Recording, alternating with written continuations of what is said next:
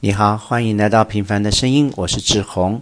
那今天我们进入了《老残游记》的第二回第一讲，但是呢，我们先回头讲一下第一回的标题，因为我们已经把第一回看完了。那我们来回顾一下第一回，第一回的标题叫做“土不治水，历年成患；风能鼓浪，到处可为。”那么，我个人认为，这个“土不治水”呢，指的是讲，嗯，海军啊、清朝海军的部分比较比起外国比较虚弱，所以呢，嗯，主要是讲到八国联军，然后还有后面啊、这些外国势力只要一一侵犯中国，都是用军舰，然后嗯，清朝就会被打得落花流水。所以我认为这个“土不治水，历年成患”讲的应该是呃清朝海军的虚弱，然后还有其他国家都是利用海军来攻击清朝。那么“风能鼓浪，到处可为”，我讲的我猜讲的是呃清朝末期很多的民变，包括太平天国，包括义和团，包括天津教教案。就是当一个国家你啊、已经虚弱了，那人民就呃吃不饱，然后就会思变，然后嗯，所以就风能鼓浪，到处可为。这是我个人对第一回标题的诠释。好，那我们来看一下第二回的标题呢？第二回的标题叫做“骊山山下古地遗踪，明湖湖边美人绝调”。那么啊、标题这。几个字，我们等第二回看完再回头来看，我觉得会更有意义一点。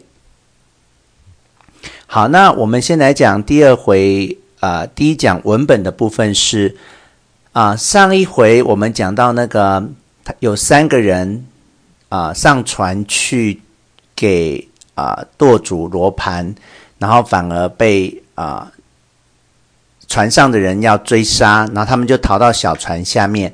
然后小船就被大船上面的人用木板把它击落，所以他们三个人就沉落了海底。这是上一回的剧情。那我们这一回呢，啊、接着说了。那当他们三个人被击到海底的时候，他们就往下沉沉沉沉沉，然后就真的沉到了海底了。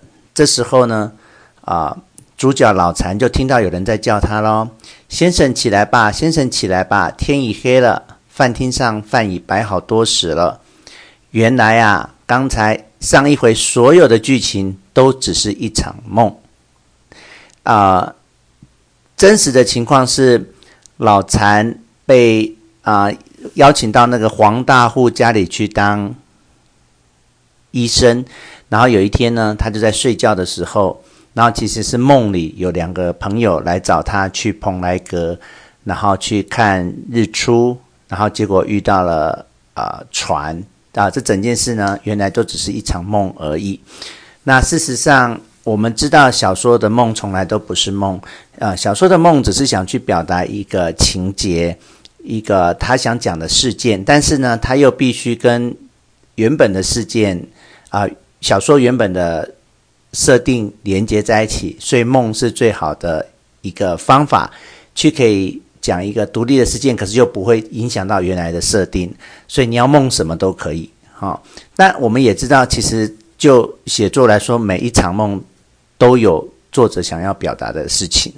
那我们在啊、上一回五讲里面，其实也都讲完了他刘二真正想讲的几个历史事件。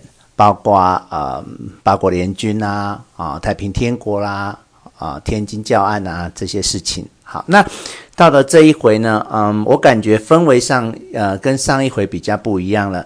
这一回我们讲到的是，仿佛是要开始来讲明朝的一点故事。好，那我们先回到文本，就是呃原来上一回整整整个所有的故事都是一场梦。然后老残被、呃、下人叫起来说：“哎，先生起来吃饭喽。”那他也的确去吃饭。那吃完饭之后啊、呃，我们还记得当时老残去治的那个黄大户他那个病吗？他那个病就是每年夏天他的身上就会起窟窿，然后会呃破有破破皮，会有伤口。那啊、老禅也帮他治好了。那老禅就认为说，呃，如果照以往的经验呢，这个黄大户的病应该要明年夏天才会再发，所以现在已经是秋天冬天了。啊、老禅也把他的病治好了。老禅觉得。他应该没有再留在这个黄大户家里的这个意义了，所以他呢就决定要出去走走了。他就跟这个管事的说呢，他想要去济南府看看大明湖的风景。所以啊、老禅就离开了黄大户的家。好，那接下来呢，老禅就来到了济南府啊、我觉得他这这一讲呢，啊、花了很多篇幅在呃描述风景。那嗯，当然我们知道老禅游记一方面他要讲一些历史事件，可是既然是游记，他也必须真实的去到了某些地方，然后描述了某些风景，这些都是不可避免的了。那、文字上面，嗯，有一句非常好看的，就是说他看到对面的千佛山上呢，梵语深楼与那葱桑翠柏，高下相间，红的火红。白的雪白，青的靛青，绿的碧绿，更有一株半株的丹枫夹在里面，仿佛送人造千里的一幅大画，做了一架数十里长的屏风。啊，我觉得这一段呢，嗯，呃，透过文字，透过颜色，让我们脑中呈现了一幅嗯，似乎就在眼前的风景。啊，这是我认为他文学上比较棒的地方。那。内容上，他到了济南府，然后他去看了一个亭子，叫做立夏亭，然后嗯，觉得没有什么意思。然后呢，他离开了亭子呢，又到了铁公祠畔。那这个铁公祠讲的是铁悬，他啊，这个庙呢是在供奉一个铁悬。那这个就讲到了一个历史事件。啊，所以我我我在猜这一回可能要讲的是明朝的一些故事。那我们先讲一下明朝的第一个皇帝是朱元璋，是明太祖。那接下来明太呃，朱元璋死了之后，他的地位有产生了一点分歧。他自己本身呢是把地位啊传给了他的孙子，叫做朱允文，然后也就是明惠帝。但是呢，燕王就不是很服气，燕王叫做朱棣，所以他就呃发起了一个靖难之变，然后嗯、他就发军攻入南京的应天府，自己成立了帝位，然后叫做明成祖。然后他攻下南京，成立帝位之后，原来的这个皇帝呢，朱允文就下落不明了，哈，就不知道后来去哪里了。那这个呃铁悬是什什么角色呢？就是明太祖不是把帝位交给了明惠宗吗？然后啊、所以在合法上应该是明惠宗才是真正的皇帝。那当时他的一个将领就是铁悬，他就是镇守在济南府这个地方。那啊，厉、王。燕王朱棣呢，他起来发动靖难之变的时候，打到了济南府，然后就被这个将军铁悬呢就击败。就铁悬啊、很认真的坚守着济南这个地方。但是后来啊、朱棣他真的在南京成立了政府了，成明成祖之后，他就反过来呢。就嗯，回来杀了这个铁悬。